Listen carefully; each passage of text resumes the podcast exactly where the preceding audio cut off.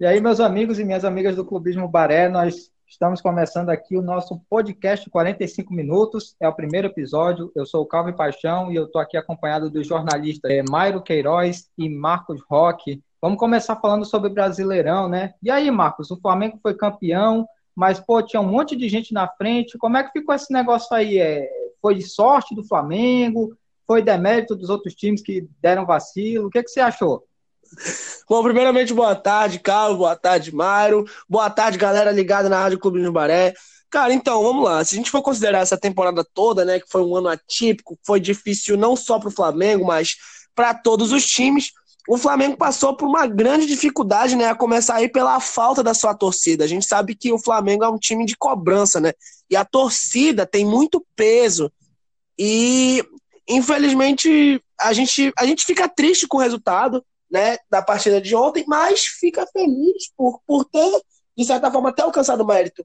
O, o que eu acho é que o Flamengo foi aquele aluno na escola que queria passar de ano entregando todos os deveres de casa atrasados, sabe?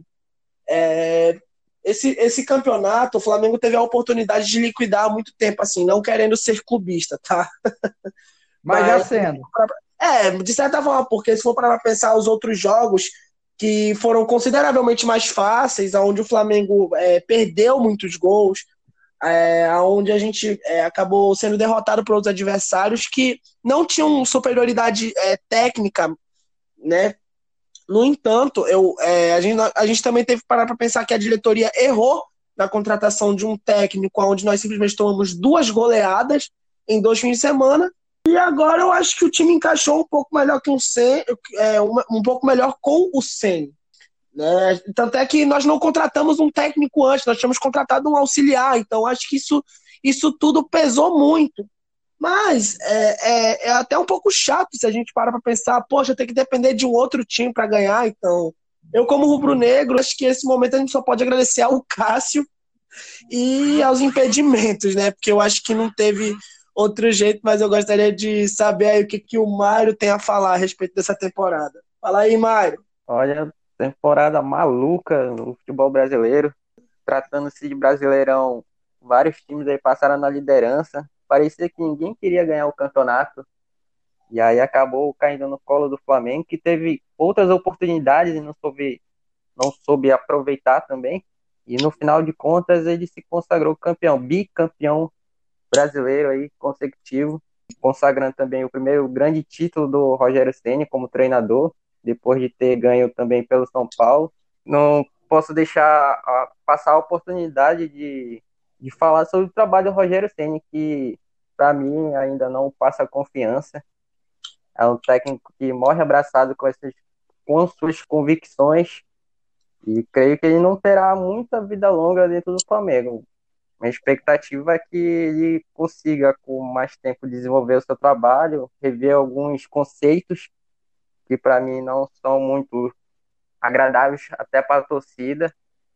E, em vez de botar o time para frente e se preocupa muito com a defesa, o Flamengo não é isso. O Flamengo é ataque. O Flamengo nunca vai jogar para retranca ou de forma diferente. E assim, aproveitando essa deixa que tanto o Marcos como tu falaram, mano, assim, vocês acham que o Ceni ele vai durar até o final desse, do, do, do, Campeonato Brasileiro desse ano? Porque assim, isso daí que tu falou é uma verdade. Porque o Ceni ele veio é, de um time que jogava defensivamente, que era o Fortaleza. E o Flamengo é um time que é o completo oposto de tudo isso. Então, sabe, aquela coisa, ele está numa transição é, muito, muito grande, né? De, de um time que vivia para se defender, onde o resultado de empate era uma maravilha, e pegar um time onde a vitória é algo que, que é corriqueiro e até mesmo uma obrigação. Vocês acham que o Ceni consegue durar? Oi, então, então meu. Opa, nossa amiga acabou de chegar aqui no estúdio. O atrasado.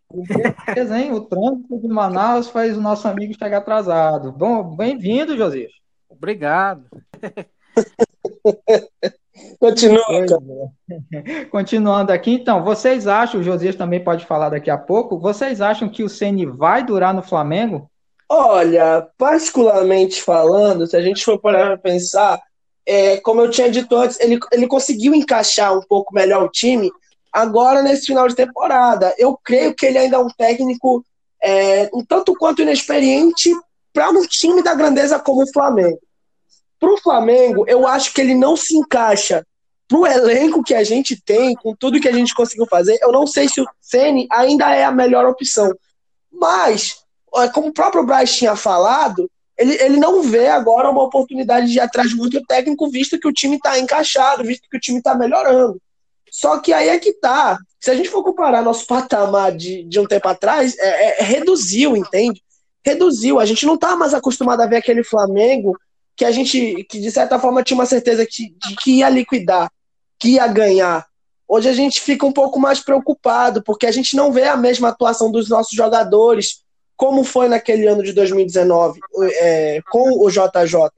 O Ceni é um bom técnico, mas eu não sei se ele serve para o Flamengo. Tem gente que gosta dele, gosta do trabalho dele, tem gente que também não apoia.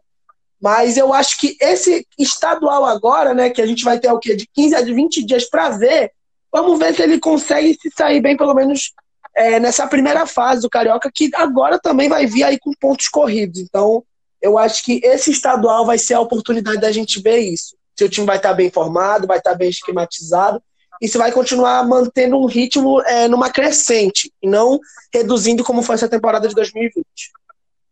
E aí, Mário, o, o Sene serve para continuar no Flamengo ou, você acha que outro treinador tem capacidade de ficar à frente do clube? Olha, se ele rever alguns detalhes do conceito que ele tenta implantar no Flamengo, ele pode ter vida longa.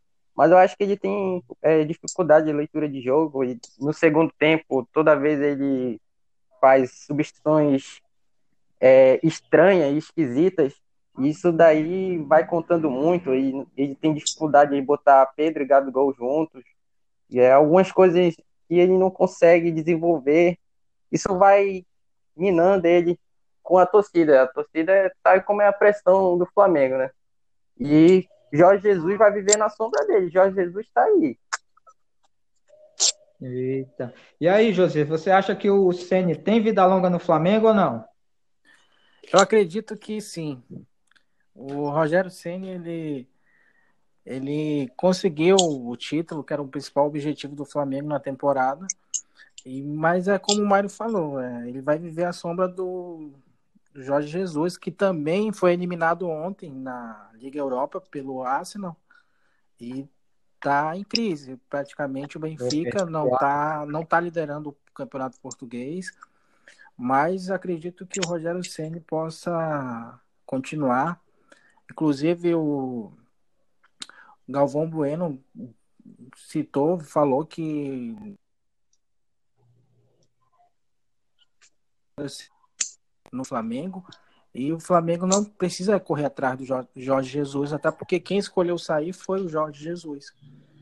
Então, eu acredito que o Rogério Ceni precisa de mais tempo e já é um dos grandes técnicos na atualidade, já ganhou a Série B com o Fortaleza, ganhou a Série A agora com o Flamengo. Continuidade, mas também vai ter sempre as cobranças, porque isso é inevitável do que qualquer técnico que vier vai sentir o peso do Flamengo de 2019, de um Flamengo que ganhou tudo. Então a torcida se acostumou com isso. A torcida se acostumou com um técnico que era para frente, que levava o time para frente, que jogava com o time. Então, acredito que quem, por mais que o Rogério Ceni não continue, vai ter sempre essa sombra de 2019. Mas eu acredito que ele continue sim. Eita, é, vamos esperar, vamos aguardar os próximos capítulos, né? Agora a gente vai falar sobre o vice-campeão, o Internacional. É, eu quero ouvir a opinião do Marcos, o que, que ele achou desse vice-campeonato internacional, que até duas rodadas atrás estava na liderança, se manteve na liderança, mas deu vacilo e acabou perdendo esse título para o Flamengo. Olha, Calvin, eu arrisco dizer que esse campeonato teve tanta liderança alternada, né, que até assim um pouco difícil da gente comentar, porque eu tinha, eu tinha brincado né, com vocês há um tempo atrás de que não ia ser nem o Flamengo, nem o Inter, nem o Galo e nem o São Paulo.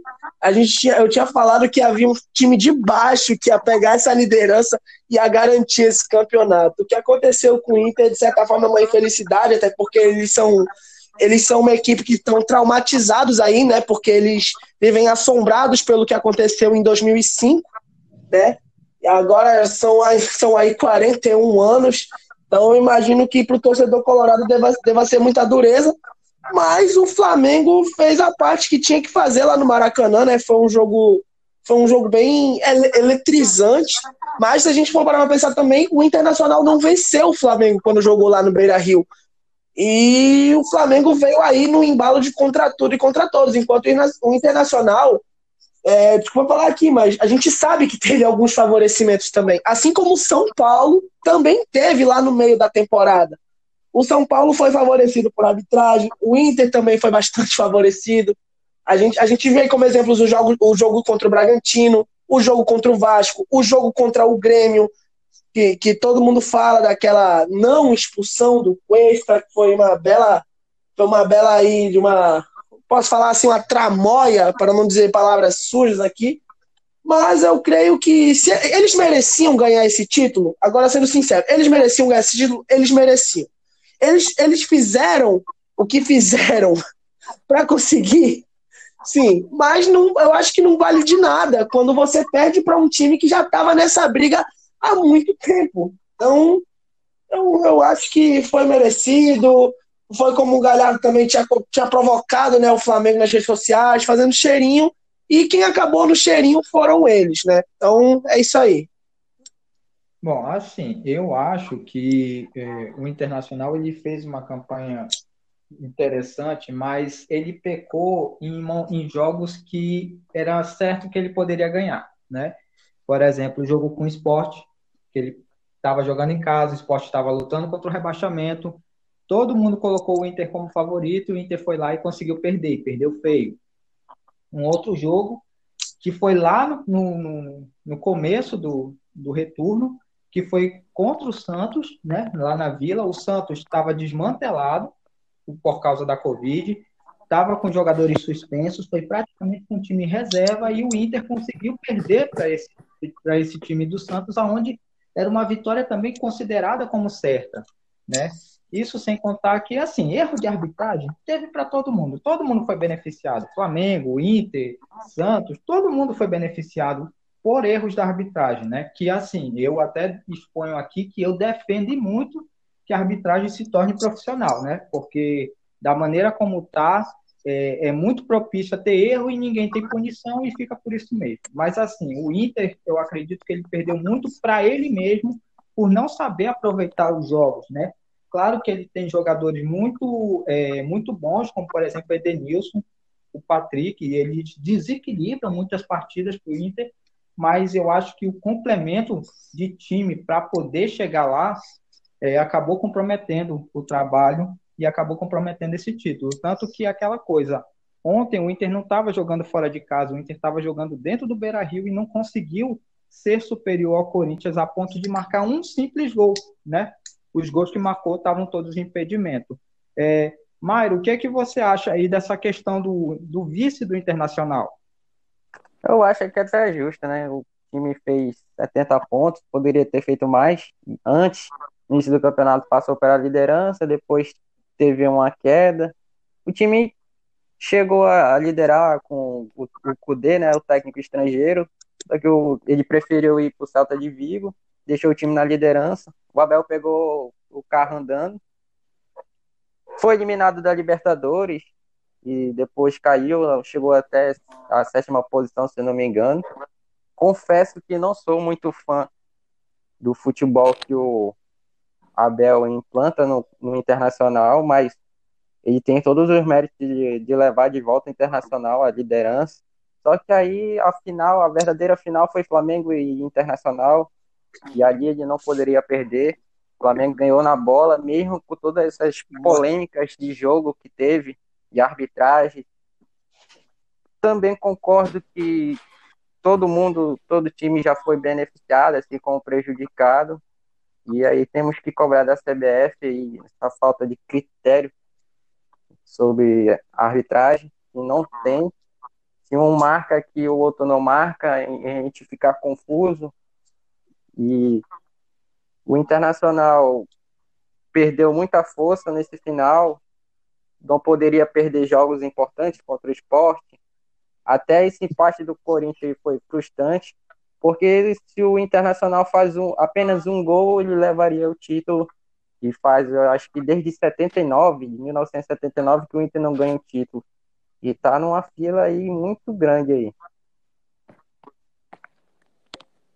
É complicado. E aí, Josias, o que, que você acha dessa campanha do Internacional? Eu acho vacilou no, onde não era no, no jogo que não era para vacilar. Tinha que ter ganho do Corinthians e não conseguiu. O, o São Paulo até ajudou o Internacional, mas o próprio Internacional não fez a parte dele, que era ganhar o jogo, mas foi um time que lutou bastante. Mas agora é, é se reformular agora com a saída do técnico Abel Braga, que já tem o Miguel Ángel Ramírez como a, tem um acordo verbal com o Internacional. Vamos ver agora como vai ser esse novo Internacional, esse novo time para 2021, com um novo treinador. É isso aí, Internacional tem que se recuperar logo, porque é aquela coisa, né? A temporada 2020 acabou em 2021, então tá tudo, o calendário tá mais do que nunca apertado, né? Bom, para você que está ouvindo a gente aí agora, é, nós temos aqui torcedores de três times diferentes, né? O, o, o, o Marcos e o Mairo são torcedores do Flamengo, o Josias é torcedor do São Paulo e esse que vos fala é um pobre torcedor santista. Né? Então a gente vai mudar de assunto, né? já falamos do, do líder e do vice-líder, e agora a gente vai falar sobre o São Paulo. Gente, o que aconteceu com o São Paulo? O São Paulo, eu acho que de todos os candidatos ao título, era o que mais estava próximo de conseguir o objetivo. E aí deu uma pane, o time ficou de uma maneira que ninguém consegue, eu acho que, que entender, compreender, porque por mais que a gente tenha teorias e a gente até veja certos fatos, mas é uma coisa muito estranha de se explicar o que aconteceu com São Paulo, né? Então vou inverter aqui agora a ordem da, da bancada e eu vou falar, por, vou perguntar do José, José, o que, que aconteceu com São Paulo, meu amigo?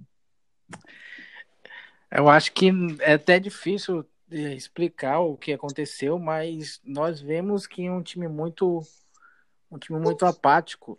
Eu acredito que começou com a eliminação para o Grêmio na Copa do Brasil. Com a eliminação veio o jogo contra o Bragantino, que já não era mais o mesmo time que estava liderando o campeonato. Um time apático, um time sem vontade. Mas eu, eu, às vezes, eu não consigo entender como um time caiu tanto de produção como um time do São Paulo. Ele não é um time que tem grandes jogadores, tem um elenco forte mas era um time que estava liderando, que ganhou alguns jogos importantes, goleou o Atlético Mineiro em casa 3 a 0 mas de repente começou a oscilar, a perder jogos que não era para perder. Mas eu acredito que, que esse elenco ele precisa ser mudado. Agora com a, com a nova era Crespo, e começou hoje no CT do São Paulo, Acredito que já está tendo uma reformulação. Alguns jogadores vão sair, no caso do Juan Fan, que já não faz mais parte do elenco do time. Agora, São Paulo está em busca de reforços. Tem jogadores, já está indo em busca de alguns jogadores, como o caso do Gabriel Neves, um uruguaio. Um jogador colombiano Vegara, também, do América de Cali. Tudo quem está sendo monitorado pelo novo treinador, Hernan Crespo, que está sendo que já está buscando reforços para o São Paulo, porque ele viu que o time precisa de reforços. Esse time precisa mudar a atitude, senão vai continuar mais um ano sem ganhar nada. É complicado, né? E aí, Marcos, o que é que você acha aí? O que, que aconteceu com São Paulo? Por que, que no meio do caminho eles acabaram tropeçando tanto? Cara, eu acho que esse, esse fim aí do, do dinizismo também, eu acho que deve ter mexido muito com, com o elenco, como também deve ter mexido com, com a questão da gestão deles, né? Porque a gente sabe que o São Paulo era um time fortíssimo na briga pelo título, é, que estava com condições, chances, é, chances legais de ser campeão brasileiro. Mas eu, eu creio que também o, o eu, eu, que a gente que pelo menos notou, né, que o, que o, o treinador, o Fernando Diniz, não estava com um bom relacionamento, não estava é, se entendendo muito com os jogadores. A gente via isso nitidamente, é, ele estressado no campo, ele, ele brigando com o jogador no campo do próprio time. É, então, eu, eu, eu, eu imagino. Seu perninha. Hã? Seu mascaradinho, seu perninha. Cara, eu imagino que quando uma, quando uma equipe não funciona na sua coletividade, quando há um, um, uma má convivência, isso, isso prejudica muito. E para um time dar certo, o, o time não dá certo de uma maneira individual. O time tem que dar certo com a coletividade. E eu acho que faltou o São Paulo trabalhar melhor isso. E aí, isso, isso com certeza acarretou ali, né? É, a caída do time. Mas, mas ainda assim, tanto é que o Flamengo, Flamengo permitiu, né? Permitiu derrotas maravilhosas aí que a gente viu aquele São Paulo na Copa do Brasil, que eu também, inclusive, achei que ia chegar na final da Copa do Brasil, tô sendo sincero como também porque o, porque o São Paulo foi eliminado pelo Grêmio com um gol besta, com todo respeito. Um gol foi uma, de uma maneira bem besta, mas eu, eu acho que principalmente esse é, é, como é que é essa má relação entre os jogadores com o técnico prejudicou muito a coletividade de São Paulo e aí consequentemente acabou acarretando no time tendo uma decrescência absurda.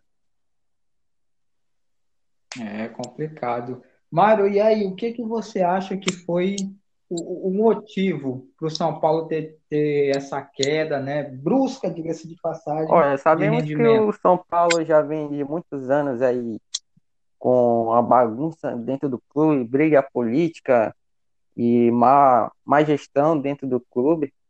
Eu acho que isso daí afetou e quando chegou dentro de campo aí deixou todo mundo ali transtornado dentro de campo.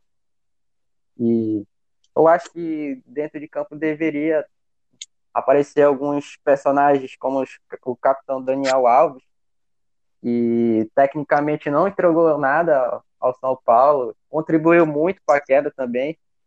E também a, a liderança que o São Paulo tinha de sete pontos passava também por um, não era um futebol tão convincente mas como resultado estava super ótimo, ali liderando o campeonato, poderia se vencesse mais dois, três jogos que digamos que sejam fáceis, que eram fáceis, ele poderia ir até ser campeão brasileiro. Então acho que isso refletiu um pouco para dentro de campo e acabou atrapalhando o São Paulo nessa reta final do brasileiro. É, tá certo. Então, Pessoal, essa daqui foi a nossa análise sobre o Campeonato Brasileiro, né? Tivemos esses destaques e agora a gente vai passar para falar de Barezão 2020. É, o campeonato está né, tá tendo uma espécie de reedição, né? É um tiro curto, né? Poucos jogos, é, jogos que, digamos assim, são é, rápidos, né? Para serem definidos. Né? Já estamos na semifinal, praticamente, e no momento, nós temos como semifinalistas o Manaus, o FAST, o São Raimundo e o Penarol. Né? A gente vai analisar o campeonato como um todo, mas é aquela coisa: o campeonato com um tiro curto, não dá para você, digamos assim, dizer precisamente que aquela equipe é a melhor. Porque justamente por ser um tiro curto, né, fica aquela coisa, né, pessoal, do tipo, é, eu ganhei aquela partida, mas não significa que o meu time tem condições de, por exemplo, fazer frente numa Série D, numa Série C. Não que a gente esteja dizendo que as equipes não sejam boas, mas é, é preciso destacar isso, que um campeonato de tiro curto, em qualquer situação, com qualquer time da, daqui do Amazonas, um time na, é, do, do, sul do Brasil, um time do mundo, nenhum campeonato de tiro curto dá para a gente definir dizer que aquela equipe é uma boa, não é isso, pessoal? No caso, Marcos, o que, que tu acha, por exemplo, é, desse, dessas equipes que disputam um campeonato que é curto, né? E, digamos assim, tem que correr atrás do resultado de maneira rápida para poder conseguir um título. Uma Eu imagino que seja uma pressão muito grande, assim, da parte do. Justamente por, por ser uma coisa assim que pode acontecer de tudo, ser uma coisa aleatória, é, ser uma coisa que parece que é pequena, mas a gente não imagina. A gente, a gente como jornalista, a gente sabe que é, envolve muito mais é, algo do que, do, que um, do que 90 minutos. A gente sabe que não é só isso. É, contratação relâmpago, demissão, como tem, acontecendo, é, como tem acontecido em massa, e desequilíbrio também, porque a gente vê que o Manaus também estava disputando aí a Copa Verde e tomou uma sova do Remo ali, né? No Mangueirão por 6 a 2 Então, eu acho que todas essas coisas desestabilizam muito as equipes. Então, tudo pode acontecer. Hoje o Manaus está bem, amanhã perde. A mesma coisa acontece com qualquer outra equipe. Mas eu acredito que eu, eu espero, pelo menos, que isso costume é, que isso melhore mais. Porque esse, com esse calendário, cara, dá para ver que não vai muito longe, não. Por, por, portanto, eu acho que qualquer um aí pode, pode botar a mão nesse caneco.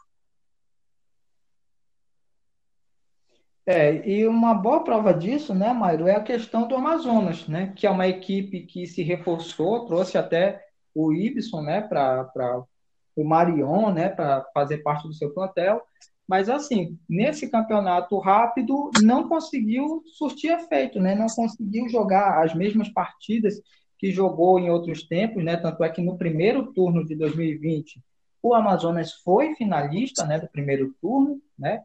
Tudo bem que perdeu de 4 a 2 para o Manaus, mas é, deu trabalho, bastante trabalho para a equipe do Manaus, inclusive é, sofreu gol no finalzinho, porque praticamente o jogo estava com uma cara de 3 a 2 e o Amazonas estava atacando de uma maneira que até conseguiria, né, se tivesse um pouco mais de sorte, um empate.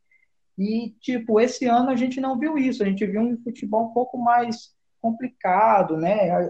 A questão do entrosamento, né? O que é que você pode falar a respeito é, disso, O Amazonas, se não me engano, ano passado ganhou a Série B do Barezão, quando subiu, chegou à final aí contra o Manaus, perdeu. É natural que perdesse, até porque é um clube novo que está surgindo e tal. Criou uma expectativa. Eu acho que foi prejudicado pela pandemia, porque ele estava num ritmo ali que eu achava muito interessante, que ele pudesse desenvolver rápido até. Mas com a pandemia e tudo que ocorreu, acho que prejudicou. E com esse campeonato de tiro curto, fez algumas contratações aí interessantes, como o Ibson, ex-Flamengo, tem muita rodagem, do Brasil, é, Adriano, ex-Santos, é, Marion. A expectativa era que, pelo menos, no mínimo, conseguisse chegar às semifinais. Mas aí, no primeiro jogo, ganhou do Nacional ali. Não convenceu tanto assim, que o Nacional um time limitado momentaneamente, mas naquele jogo ali ficou uma pulga atrás da minha orelha, assim, será que esse time aí vai conseguir algo a mais? No segundo jogo perdeu para o Manaus no, nos acréscimos ali no último minuto, gol do Thiago Spicer. Quando foi lá para Itacoatiara, tomou uma sapatada aí do nosso querido Penharol de Itacoatiara. Então, acho que precisa rever algumas coisas mas esse time aí tem margem para evoluir. E eu trato esse não tratando de é, destratando o campeonato Série B é, ou a nova edição do campeonato, né, pós pandemia. É, mas isso parece até que é uma mini pré-temporada para o Barezão 2021. Essa é a sensação que eu tenho. Entendo. E eu até concordo com você, porque, assim, não desmerecendo, né, como você bem falou, não é desmerecendo esse campeonato, mas, tipo, é, é um campeonato que está servindo mais para aquecer os times, né, uma vez que, por exemplo, o grupo B, que é o grupo do São Raimundo, tinha apenas três equipes e com uma vitória uma vitória do São Raimundo, uma vitória do Facho, o Iranduba foi desclassificado e os dois automaticamente passaram. Então não teve muito o que ser visto mas dá para, de certa forma, ajudar a motivar os times para esse Barezão de 2021, como, por exemplo, é justamente o caso que a gente vai falar agora, que é o São Raimundo, né? Que passou anos amargos aí, já teve rebaixamento para a Série B do, do, Campeonato Amazonense, e agora ele está prestes a, a praticamente uma partida de disputar uma final e um possível título, por que não, né? Será que, no caso, esse seria o momento do São Raimundo começar a pensar e, e, e fixar esse pensamento de se reerguer, Marcos? Com certeza sim, porque isso tudo que você falou nada mais do que é uma motivação para todo mundo. E eu acho que o São Raimundo deve estar muito mais confortável do que todos esses outros times que a gente já havia comentado, né? Que estão justamente aí nessa situação relâmpago. O São Raimundo ele está ele, ele, ele tá crescendo e eu espero que tome isso como motivação para ele, para que ele volte a se reerguer. Porque a gente sabe aí que foram anos difíceis tanto para ele como, como foi para o FAST, como foi para o Nacional, como foi para o Atlético Rio Negro Clube. Então, assim, a gente, a gente tem que parar para pensar que, que é um ano atípico para todo mundo. E é isso, cara. Eu acho que eu não tenho muito a acrescentar. Eu só espero que isso sirva de uma motivação muito grande, porque eu acho que não tem outra forma de falar. Isso é uma motivação clara para que o time possa crescer de novo. E eles têm que embarcar nisso e têm que aproveitar, cara. Tem que pegar esse barco e não desperdiçar essa oportunidade. Para que o São Raimundo volte aí ter um tempo é. áurico de novo que eu acho que deu saudade para todo mundo, né? Todo mundo aí sente saudade daquele São Raimundo. Exatamente, a gente sente saudade mesmo do Fundo da Colina jogando forte, né? Fazendo é, grandes partidas, como, né? Com certeza os mais saudosos e quem conhece um pouco da história do São Raimundo lembra daquele jogo onde o São Raimundo no antigo Vivaldão fez 2 a 0 em cima do São Paulo, que estava com o time titular, com Rogério Ceni, Luiz Fabiano e todos mais, e foi tricampeão do Norte. E eu acho que, que realmente, como você falou, essa é uma oportunidade que eles podem aproveitar para se reerguer. Apoio da torcida tem, que a gente acompanha, né? A gente vê pelas redes sociais que a torcida do São Raimundo está aos poucos, né? Aqueles que, digamos, estavam um pouco mais afastados estão voltando, né? Tem aqueles que sempre estiveram ao lado do time. Então, acho que é uma oportunidade muito boa para poder se reerguer, né? Assim como os times amazonenses em geral. Mas, assim, eu tenho uma dúvida, eu queria perguntar do Mário, é, o que, que acontece com o Nacional? O que falta para o Nacional começar a engrenar a peça e poder chegar mais longe nos campeonatos? Porque o Nacional ele começa, mas ele já começa com aquela coisa de um empate, às vezes, como foi no caso da estreia no, no, no Barezão de 2020, né? Tava ganhando o jogo, tava tudo tranquilo contra o, o, Amazonas, e aí uma expulsão boba, que foi uma expulsão completamente boba do Judá, comprometeu a partida e fez com que o time perdesse né, o jogo. O que está faltando para o Nacional, Maio? Falta muita coisa ainda para o Nacional. O Nacional é um time grande aqui do nosso estado, mas ele precisa melhorar alguns aspectos. É um time que joga no contra-ataque ali, com dois pontas enfiados para correr. Tem, se eu não me engano, o Bilal e o. Esqueci o nome do garoto. É um rapaz são dois pontas rápidos aí, ponta de lança, e o Nacional só joga em função deles. E confesso que eu não sou fã desse estilo, até porque eu gosto mais, eu particularmente gosto que o time mais com a bola, mas eu vi que essa estratégia do Nacional não funcionou, pelo menos ne, ne, nesse campeonato de tiro curto. Eu creio que eles vão rever muita coisas, acho que vão tirar muita coisa de aprendizado desse do campeonato, porque o, na, o próximo campeonato já está aí, já está em cima, já vai começar. E o Nacional não pode ficar nessa situação de não classificar para uma semifinal do Amazonense. Só uma coisa, Calvin, o, o Mário falou um ponto interessante. Ele falou de um ponto interessante que é a respeito de estratégia. Mas se a gente for parar para pensar, é, eu lanço a pergunta para vocês: que estratégia que está funcionando para os times daqui? porque até agora eu não vi de fato assim uma estratégia, é, uma equipe taticamente organizada.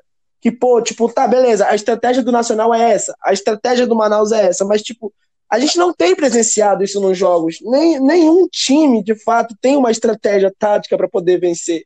Entendeu? A gente, a gente não enxerga isso. É, eu queria que vocês comentassem a respeito disso, entende? Olha, assim, né? É, é, eu, vou, eu posso falar pelo seguinte: se a gente for acompanhar o que quebra na questão do campeonato amazonense, é, é, é o calendário também, né? Que é um calendário bem curto. Então, tipo, não existe uma continuação da equipe. Eu não consigo ter um entrosamento do time. Por exemplo, o Manaus jogou a Série C, quase foi para a Série B. Agora imagina vocês, se caso o Manaus tivesse conseguido ir para a Série B.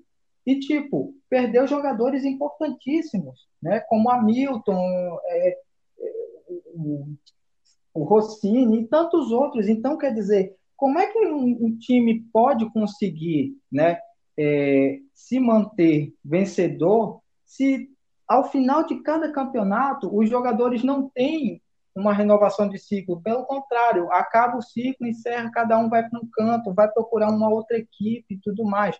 Tanto que a gente viu que é, o Manaus ele cedeu jogadores para o Fácil usar na Série D, uma vez que já tinha acabado a temporada para que justamente os jogadores não perdessem o ritmo de jogo, sabe? Então eu acho que isso complica muito, né?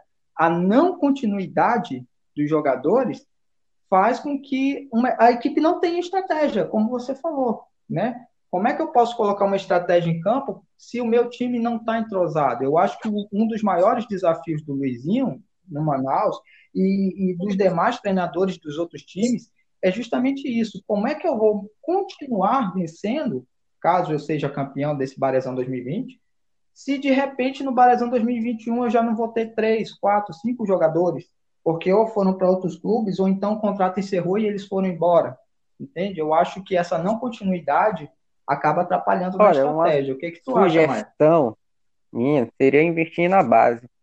Acho que é uma solução bem, bem mais fácil de administrar investir na base, para a gente tentar montar um time e assim desenvolver o e desenvolvendo no campeonato para tentar conseguir coisas grandes, já que sabemos como é o cenário do futebol amazonense, isso seria uma solução bem, digamos, fácil e bem mais é, que podemos dizer mais viável. O clube custo-benefício né? teria pouco e teria um retorno. Claro que é, logo de início poderia pode levar pancadas dos times que já têm jogadores mais rodados, mas é assim, tem que dar um trabalho de longo, longo prazo para que as coisas de, sejam feitas da certa maneira.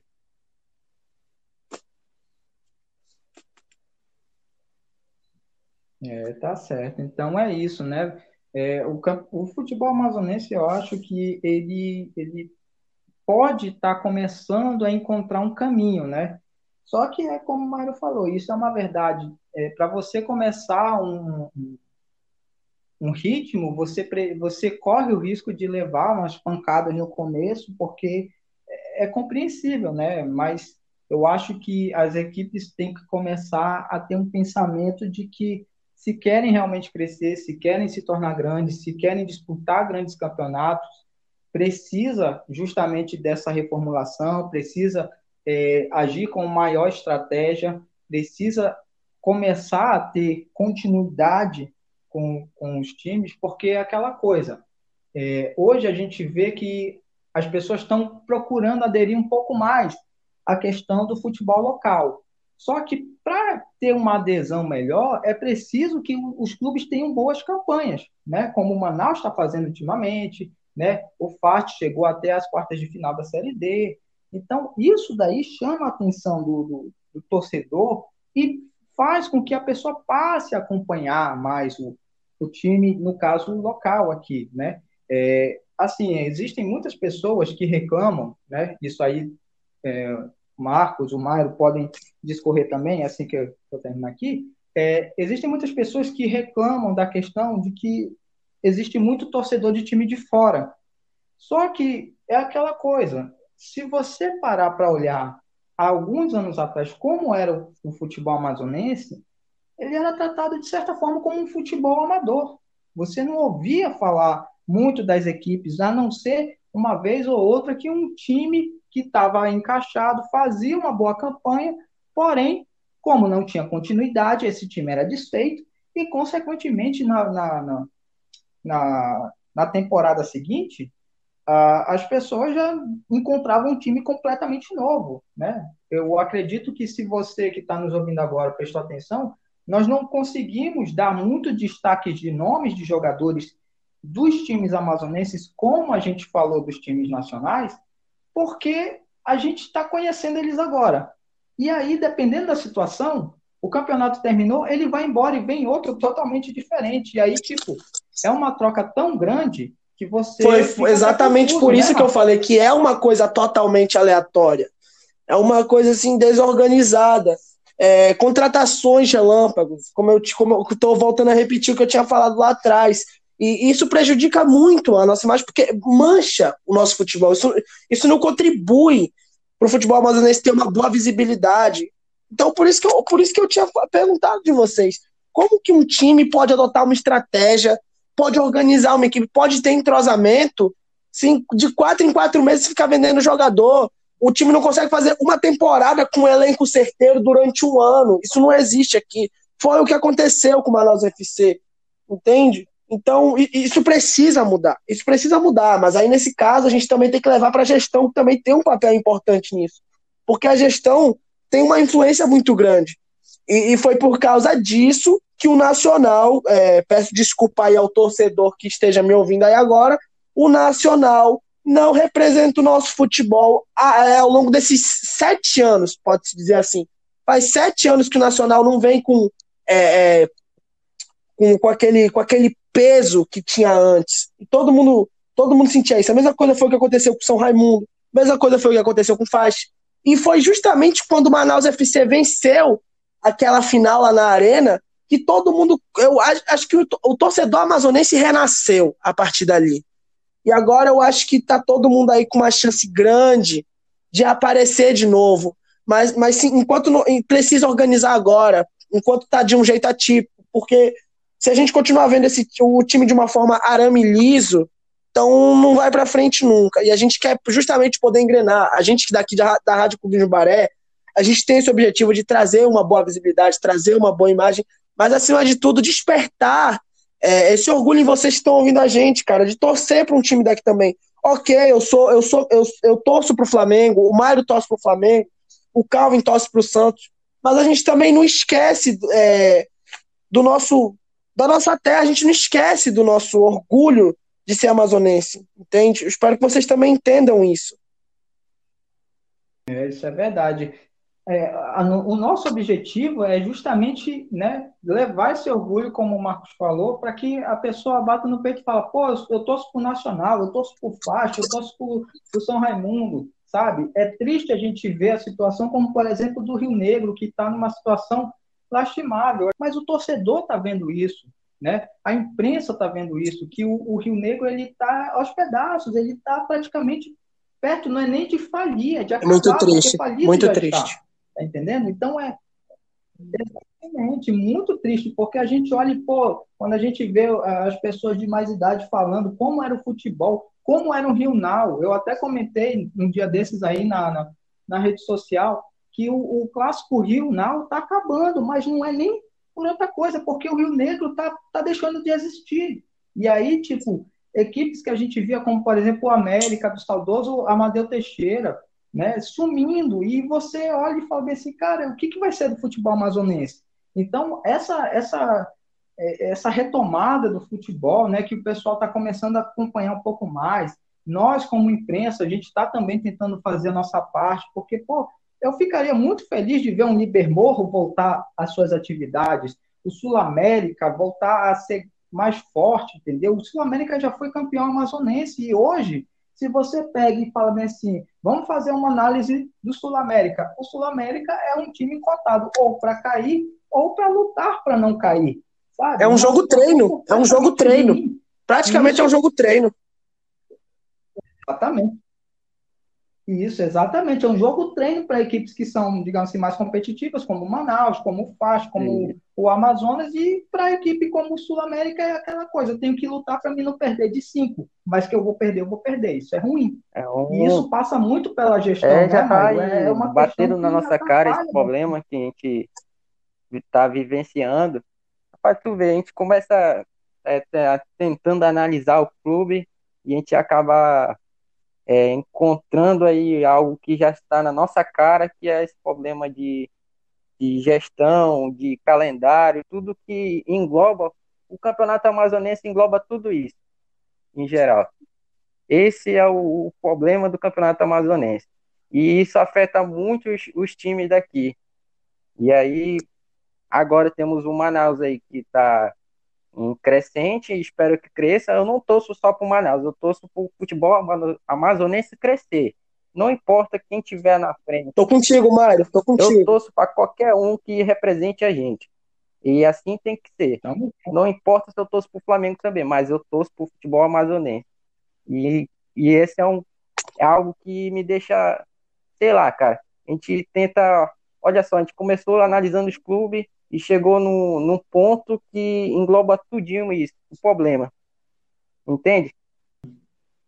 É, não é fácil não, mas a gente está fazendo a nossa parte como imprensa, né? E a gente convida você, torcedor que está nos ouvindo agora, a também fazer, né, a sua parte, apoiando o seu time. Se de repente você não tinha time nenhum aqui em Manaus, você torcia para qualquer time de fora que seja, não tem problema. Futebol é alegria, futebol é festa. Então, passa a acompanhar os times daqui também. Ó. Tem, tem tanto time que precisa do seu apoio para voltar a ser grande, porque o futebol do Amazonas já foi grande, já, já, a gente já teve jogos aqui com grandes clubes do futebol brasileiro. Só que chegou um momento no meio do caminho que, infelizmente, a gestão acabou atrapalhando, a má gestão, melhor dizendo, acabou atrapalhando, né? E acabou fazendo com que esses times tivessem tantas dificuldades, tantos problemas que saíssem do cenário nacional. Mas agora é uma oportunidade para a gente voltar né, e fazer a diferença. Bom, o nosso 45 minutos já, como diria o narrador, chegou no seu final de tempo regulamentar, vamos para os acréscimos. E aí eu queria as considerações finais do nosso amigo Marcos Roque, do nosso amigo Mário Queiroz, e a gente vai já encerrar aqui essa primeira edição do Bom, 45 é, minutos. Antes de tudo, só tenho a agradecer aí pela oportunidade. É, galera, eu peço desculpa aí pro torcedor caso eu tenha me exaltado aqui um pouco, mas é porque, como eu falei, gente, é uma coisa muito emocionante. O nosso futebol, o nosso futebol é uma coisa muito boa, é uma coisa muito rica. É, não podemos dizer que o nosso futebol aí foi é, prejudicado por falta de sorte. Não foi por falta de sorte, mas sim uma má administração.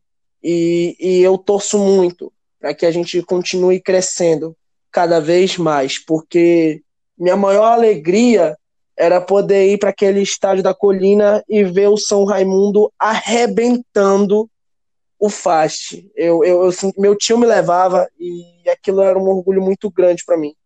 Então eu, eu, eu, sinto saudade disso, mas também sinto saudade de ir no Vivaldão e ver aquele nacional que eu, a gente podia comparar até com Penharol, porrada, batida de frente.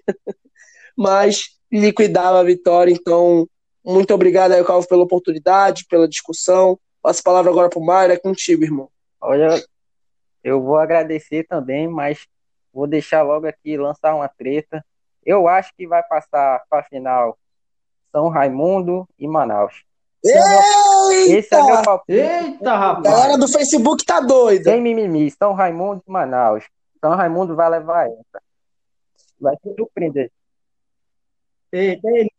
Marcos, quem que vai para a final? Fast, Fast, Fast e, e São Raimundo. Eu quero São Raimundo e Fast. Aí. Rivalidade épica, vai pegar fogo. Bom demais, eu desejo boa sorte para o futebol amazonense e que ele venha crescer mais e mais. É isso aí, galera. Então a gente vai se despedindo. Esse é o primeiro episódio do 45 Minutos, o podcast do, do Clubismo Baré, né? A sua nova opção aí para acompanhar futebol, tanto dos times amazonenses, como os times né, do resto do país aí, que fazem a alegria do futebol. É isso aí, pessoal. Muito obrigado pela, pela audiência, pela paciência de vocês. Valeu, e galera. Até a próxima. Valeu!